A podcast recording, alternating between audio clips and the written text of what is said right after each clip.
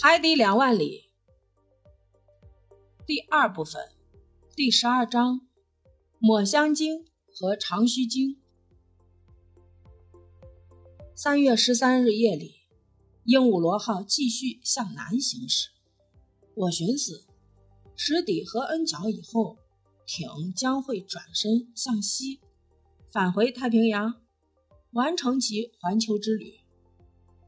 可是。情况却出乎我意料，艇仍在继续向南奔去，驶向南大西洋海域。这究竟是想去哪儿？难道真的驶向南极吗？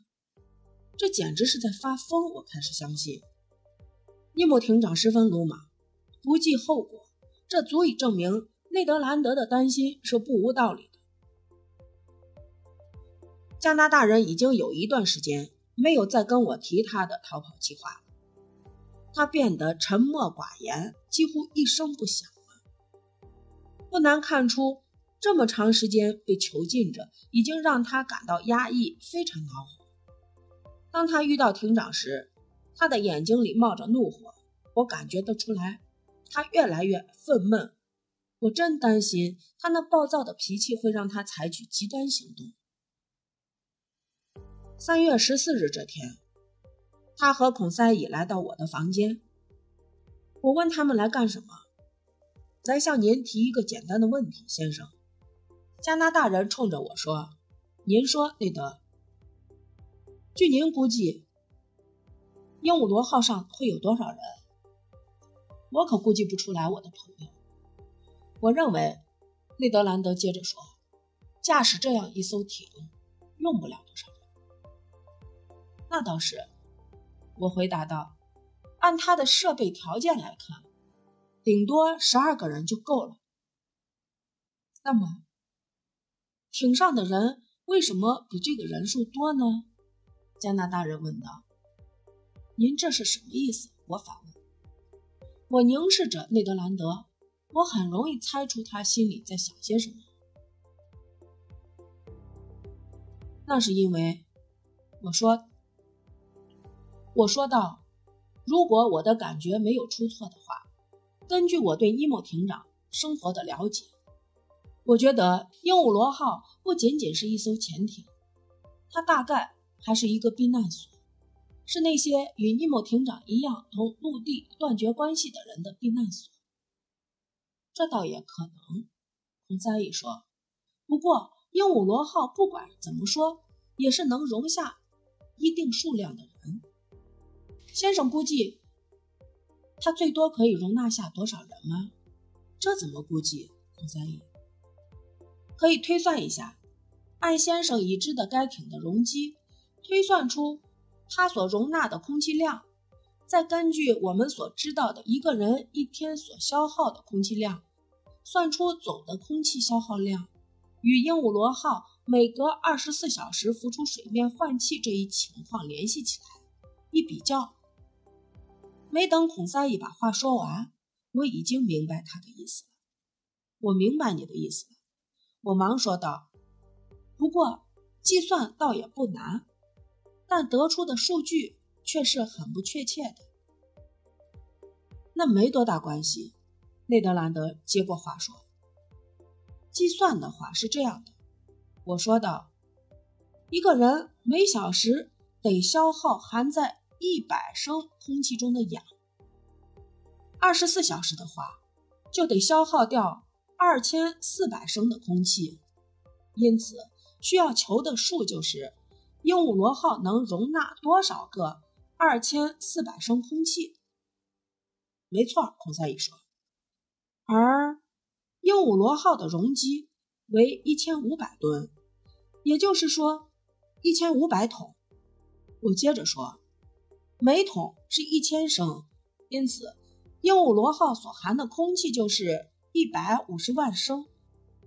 再以两千四百加以除之，我用铅笔在纸上飞快地计算了出来，所得结果是六百二十五。也就是说，鹦鹉螺号所含有的空气量可供六百二十五人呼吸二十四小时。六百二十五人。内德重复了一遍这个数字。不过，我还得强调一点，我补充说，在这么多的乘客、水手和高级艇员中，我们几个所占的比例连十分之一都没到。对于我们三个人来说，这个数字可就大得多了。孔塞伊低声喃喃道：“因此，可怜的内德，我只能劝您多加忍耐。不仅是忍耐，还得顺从。”孔塞伊插言道。孔塞伊用的词儿真的是恰如其分。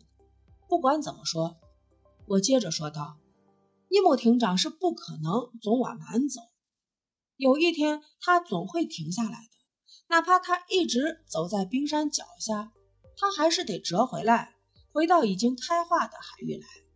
到那个时候，我们就会重新考虑实施内德兰德的计划。加拿大人摇了摇头，又用手摸了摸额头，一声没吭的转身回去了。请先生允许我冒昧的说几句。内德出去之后，孔三宇对我说道：“可怜的内德。”总是在想着他无法得到的东西，他总是回想着自己往日的生活，联想到现在做什么事情都不行，就觉得很不对劲儿。他的脑子被往事缠绕着，感到心里难受。我们得理解他。他在这儿有什么可做的呢？什么也没有。他又不像先生是位学者，所以他也就不会像我们一样。从海里的那些美妙的东西中获得乐趣，他心里念的就是回到家乡的小酒馆喝上几杯。为达到这一目的，他做什么都会不顾的。的确如此，船上单调的生活对于过惯了自由自在的、充满活力的生活的这个加拿大人来说，确实是太为难他了。这里能引起他兴趣的事情实在太少。不过，有一天，发生了一件意外的事情，又使他重温了一下作为捕鲸手的美好时光。那天上午十一时左右，鹦鹉螺号在海面上碰上了一群鲸鱼。我们对碰上这么多鲸鱼并不觉得惊讶，因为我们知道它受到人类的肆意捕杀，都吓得跑到高纬度的海域来了。鲸鱼在海洋世界中所起的作用。以及对地理发现所产生的影响都是非常巨大的。正是鲸鱼先后领着追捕它的巴斯克人、阿斯蒂里人、英国人和荷兰人，从世界的一个角落奔向另一个角落，锻炼了他们不畏艰难、勇敢与大海进行搏斗的大无畏的精神。鲸鱼喜欢游往南极和北极海域。据古老的传说称，这种鲸类动物曾经把追捕它们的渔民一直带到离北极只有七里的地方。如果说这种古老的传说不足为信的话，那么总有一天它会变成现实的，因为人们为了追捕鲸鱼，就很有可能跑到地球上的那些陌生的地方去。我们正坐在亭顶平台上，海上风平浪静。在这高纬度的地区的十月，正是金风送爽、风和日丽的季节。这时，我们的那位加拿大人发现东边地平线上那儿有一条鲸鱼。凭他的经验，他是绝对不会判断有误的。我们凝神屏气地往远方看去，只见离鹦鹉螺号五里处。有一条鲸鱼的黑脊背，正在波浪中时隐时现。啊！内德兰德大声喊叫起来：“要是我现在正待在一条捕鲸船上，遇上这么一条大鲸鱼，那简直太美了！那是个大家伙，瞧它喷出的水柱有多高呀！它的力气可真不小啊！真倒霉，干嘛非要把我囚禁在这么一个大铁桶里啊？”怎么，兰德？我对他说：“还没忘了你那捕鲸的行当吗，先生？一个捕鲸手怎么能忘了自己的老本行呢？对捕鲸这种激动人心的事儿，他会感到厌倦吗？”您从未在这片海域捕过鲸吗，内德？从来没有，先生，只是在北冰洋的白令海峡，只是在北冰洋的白令海峡和戴维斯海峡捕过鲸。这么说，您还没有见过南极的长须鲸？到目前为止，您所捕杀的鲸鱼只是一些露脊鲸，它们从来不敢冒险穿越炎热的赤道周围那片海域。啊，教授先生，您这叫怎么说的？加拿大人心有不甘，以怀疑的口吻反驳道：“我说的是事实，没那事儿。我跟您说吧，一八六五年，也就是两年半前，我在格陵兰岛附近捕捉到一条肋间戳有一只捕鲸叉的鲸鱼，那叉是白令海峡一位捕鲸手的叉。我倒是想请教您一下。”一条美丽的美洲西海岸被捕鲸叉叉中的鲸鱼，如果它没有经过何恩角或者好望角，穿过赤道线，又怎么会在格陵兰岛附近海域被捕捉到呢？我也有和内德朋友一样的疑问。孔塞伊说：“请先生不吝赐教。”朋友们，我会做出解释的。鲸鱼是有其生活的区域性的。不同种类的鲸鱼所生活的区域是不同的，它们生活在哪个海域就待在哪个海域，是不会离开的。如果说一条鲸鱼从白令海峡跑到了戴维斯海峡里，道理很简单，那是因为在美洲海岸或亚洲海岸存在一条连接两个海峡的通道。您的话可信吗？加拿大人眯缝着一只眼睛问道：“应该相信先生所言。”孔塞伊回答道。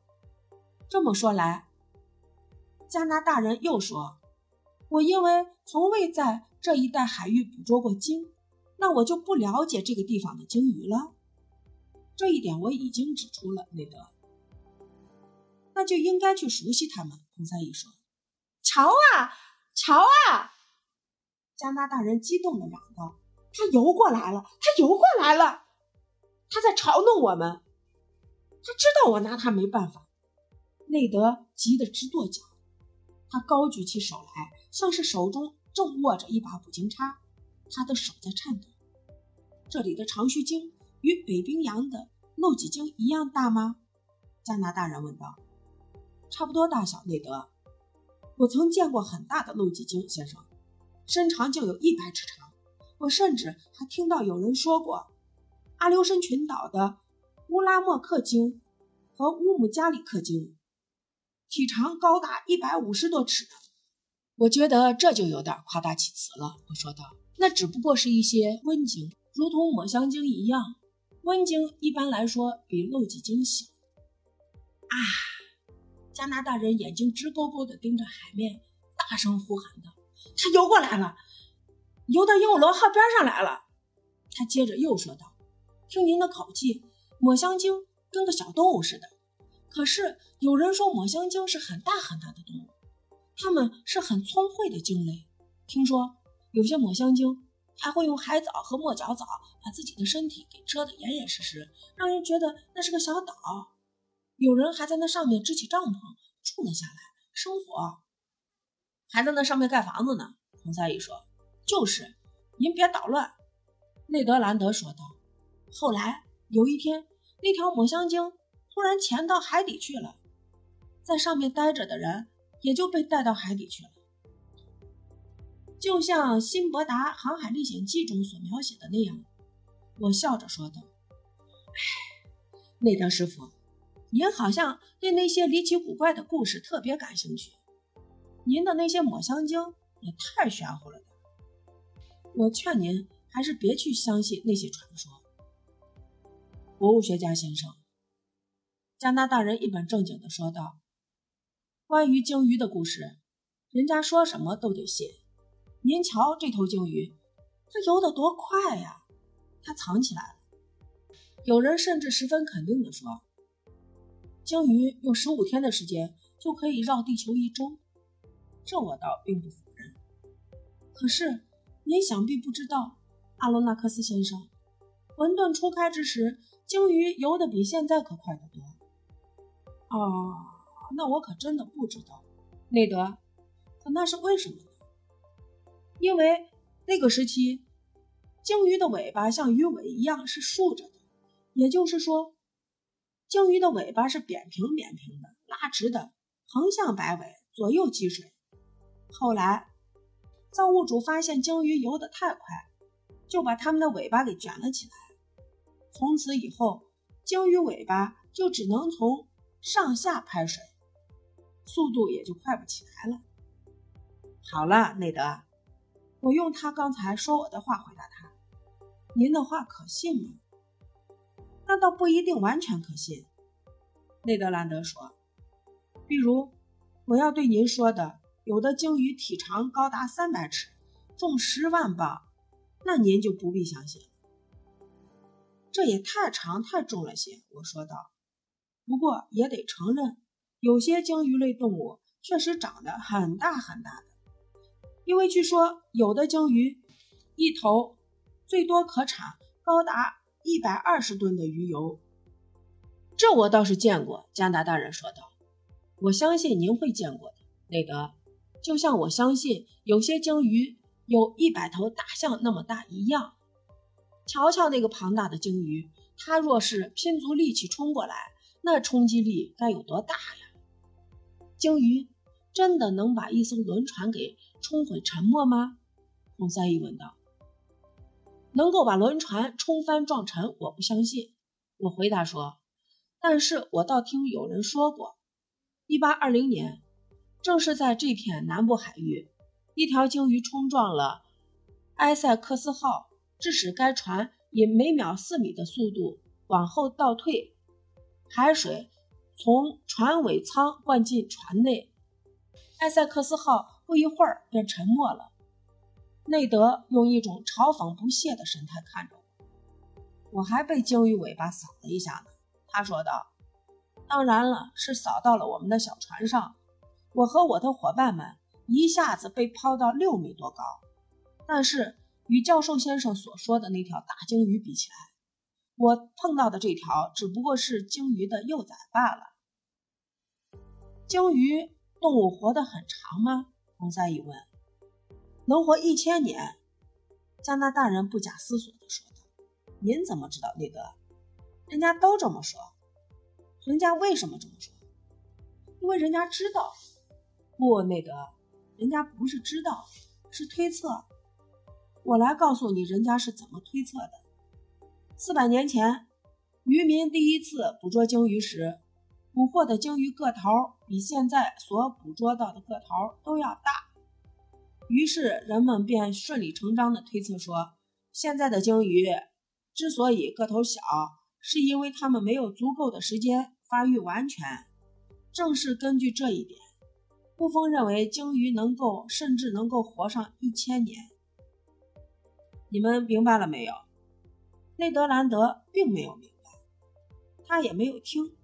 那条长须鲸一直跟在我们靠近，他正死死地盯着他。啊！他突然大声嚷嚷：“不止一条，是十条、二十条，好大的一群呀！可是我像被困住了手脚似的，什么都干不了。”内德朋友，孔塞伊说。您为什么不去问问庭长，看他能否允许您去捕鲸？没等孔三一把话说完，内德兰德便从舱口溜下舱去找尼莫艇长了。片刻之后，他同尼莫艇长一起来到了平台。尼莫艇长观察了一番正在鹦鹉螺号一里外的海水中嬉戏的长须鲸，这些都是南极鲸。尼莫艇长说道。让捕鲸船队遇上，准发大财了。喏，先生，哪怕是为了不让我们忘记自己捕鲸手的行当，也让我去捕捉他们吧。加拿大人在向艇长请求。这又有什么必要？为捕杀而捕杀有什么意义？伊莫艇长回答说：“我们艇上又不需要鲸鱼油。”可是，先生，加拿大人仍心有不甘地说。在红海时，您不是还曾经命令我去追捕一头如艮吗？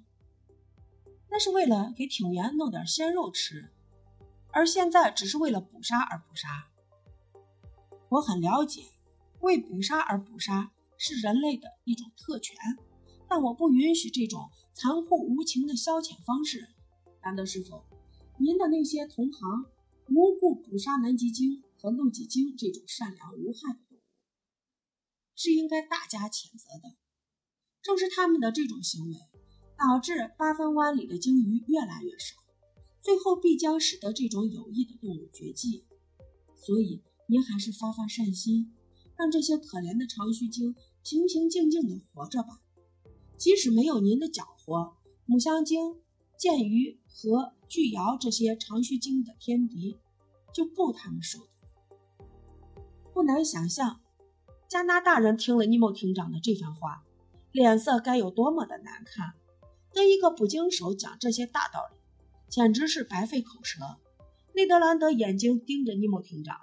显然是并未明白艇长这话到底是什么意思，但是庭长的话非常有道理。捕鲸人毫无节制的滥捕滥杀的行为，总有一天会让海洋中连一头鲸鱼都见不到。内德兰德双手插兜，嘴吹口哨，吹的是英国国歌，转过头去。这时，尼莫艇长一边观察着那群长须鲸。一边对我说道：“我刚才说，除了人以外，长须鲸的天敌已经够多的了。我说的这些话是有道理的。过不了一会儿，这群长须鲸就会碰到强劲的敌人了。阿罗纳克斯先生，您发现没有？下风八海里处有一些黑点在动。我看到了，庭长。”我说道：“那是一些抹香鲸。”是些可怕的家伙，我有几回就碰到他们，成群成群的，一群得有两三百条。抹香鲸是一些残暴有害的动物，对他们倒是可以格杀勿论。加拿大人一听，立刻就转过身来。穆艇长，我说，单从那些长须鲸去考虑还来得及，何必去冒这种险，教授先生？鹦鹉螺号就足以把那些抹香鲸给驱散了。我想，它的钢铁冲脚可以与内德兰德的捕鲸叉相媲美。加拿大人不以为然地耸了耸肩。谁听说过用艇的冲脚去攻击抹香鲸的？一会儿，阿罗纳克斯先生，尼莫艇长说道：“我要让您见识一下您从未见过的一场捕杀。对于那些穷凶极恶的抹香鲸。”用不着去可怜，他们全都是一些大嘴利齿的坏家伙。大嘴利齿，形容这些大家伙，没有比这个词儿更恰如其分的了。有些抹香鲸体长长达二十五米，其脑袋就占了身体的三分之一，上颚上长着二十五颗长二十厘米的圆柱大牙，牙尖呈椭圆形，每颗牙齿重约两磅。而长须鲸就不是这样了，上颚上只是一些鲸须，在抹香鲸的大脑袋上，在那些被软骨分隔开来的脑腔里，就装着那种称为鲸鱼白的珍贵精油，多达四百公斤。按弗雷多尔的说法，抹香鲸是一种丑陋的动物，不像是鱼，倒像是蝌蚪。另外，抹香鲸身体结构有缺陷，可以说它的整个左侧骨茎都存在结构不合理的地方，导致它们只能用右眼看东西。这时候，那群大怪物渐渐地向我们游过来，他们已经发现了长须鲸，并且准备发动攻击了。不用说，我们也能判定胜利的一方肯定是抹香鲸。这不仅仅是因为。他们比无进攻能力的对手更加壮实，而且还因为他们可以长时间的待在水下，无需浮出水面去呼吸。该是前去支援长须鲸的时候了。鹦鹉螺号立刻潜入水中，孔三伊、内德兰德和我赶紧就坐于客厅舷窗前。尼姆艇长去舵手那儿了。我便觉得螺旋桨的转速在加快，艇速提上来了。当鹦鹉螺号赶到的时候，长须鲸和抹香鲸之间的战斗已经打响。鹦鹉螺号立刻向抹香鲸群冲过去。一开始，那些抹香鲸见有一个新的怪物跑来参加战斗，并没太在意。但不一会儿，他们就不得不防御这个大怪物的冲击了。多么激烈的战斗啊！就连起先并不太感兴趣的内德兰德，劲头也上来了，竟然拍手叫起好来。鹦鹉螺号如同尼莫艇长手中挥洒自如的吓人的捕鲸叉，他冲着那密林的抹香鲸直插过去。所到之处，只见一些尚在颤动的半截动物尸体。抹香鲸用其威力无穷的尾巴拍击鹦鹉螺号，但鹦鹉螺号却稳如泰山，浑然不觉。而它在冲击到一头抹香鲸时，也没有发生丝毫的晃动摇摆。干掉一头抹香鲸之后，它便立即向另一头冲去。它进退自如，左冲右突，不放过任何一个目标。抹香鲸见状。连忙往水下潜去，而鹦鹉螺号也追踪而去。当抹香鲸又浮出水面时，它也紧咬住不放，穷追不舍。它既能发动正面进攻，还能进行侧击，既能把抹香鲸拦腰撞断，又能把它们撞得稀烂。它要快则快，要慢则慢，要从什么角度进攻就从什么角度攻击。而他的武器就是他那可怕的钢铁冲角。好一场血肉横飞的恶战，海面上一片喧嚣。那些被吓得晕头转向的抹香鲸，不停地发出它们那特殊的尖利的呼啸声和咆哮声。原来是平静如镜的海水，被抹香鲸的尾巴搅动着，波浪翻滚，水柱四溅。这场无法想象的大屠杀持续了一个小时。一群大脑袋的丑陋的抹香鲸悉数被歼，有好几次，一二十头抹香鲸聚集在一起，发动攻击，想把鹦鹉螺号压垮、撞翻。我们坐在客厅舷窗前，看着他们大张着那锯齿獠牙的大嘴和那让人胆战心惊的怒目。内德兰德按耐不住，冲着那头抹香鲸挥舞着拳头，口吐恶语。我们感觉到那些丑陋的家伙。从四面八方往艇上冲压，死缠烂打，如同矮树丛中的一群猎犬咬住一头小猪不放。但鹦鹉螺号猛然加大了马力，把它们连拖带撞的掀上了海面，根本不在乎它们那死沉死沉的分量，也不怕它们有多大的力气在又加又压着艇体。最后，剩下的抹香鲸一哄而散，溜之大吉。海面上又恢复了平静，我感觉到艇正在浮出水面，舱盖打开，我们急急忙忙地往舱顶平台上跑去。海面上漂浮着尽是残缺不全的尸体，这次算是一次大爆炸，也不可能产生如此的威力，把这么一大群抹香鲸炸得体无完肤，身首异处，断成多截儿。鹦鹉螺号。在这堆背脊淡蓝、腹部灰黑、身上疙疙瘩瘩的庞大的尸体间漂流着，剩下的那几头吓破了胆的抹香鲸早已逃得见不到踪影。好几海里的海面上，海水已被染红，鹦鹉螺号便漂浮在这片血海之中。这时，伊姆艇长向我们走来：“怎么样，兰德师傅？太棒了，先生。”加拿大人已经从刚才的那份狂热中恢复了平静，这场面太惊心动魄了。不过我是个捕鲸手，而不是屠夫。刚才那场面完全是一场屠杀，这是对恶贯满盈的可恶动物的屠杀。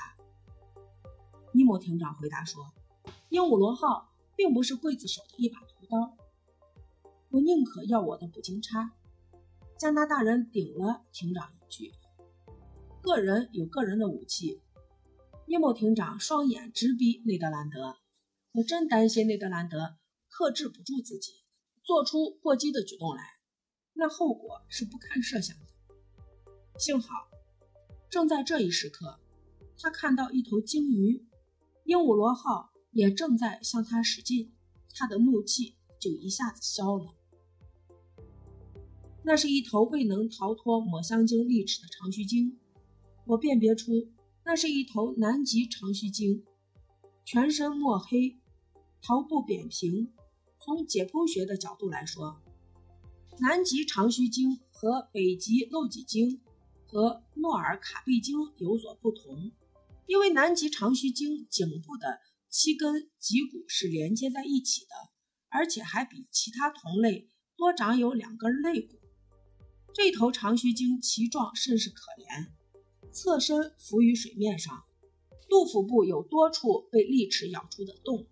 它已经死了，在它那被咬得残缺不堪的鳍上，还挂着一头未能逃出厄运的幼鲸。死去的那头长须鲸嘴大张着，水从鲸须中流进流出。伊姆艇长不让鹦鹉螺号靠近那具长须鲸尸体。两名艇员纵身跳到他身上，我不无惊讶地看到，他俩挤着死鲸乳房里的乳汁，挤得干干净净，足足挤了两三大桶。尼莫艇长递给我一杯上热乎的鲸鱼奶，我心中带有点对这种饮料的厌恶，向他表示了拒绝，但是他却向我保证，说它同牛奶一样营养丰富，质量上乘。我先尝了一口，觉得艇长没有撒谎，因此鲸鱼奶变成了我们有益健康的储备。因为把这种奶做成咸奶油或奶酪，可以大大的改善我们的日常饮食。我不无担忧地发现，自从这一天起，内德兰德对尼莫艇长的态度越来越不好了。我便决定多加小心，密切注意着这个加拿大人的一举。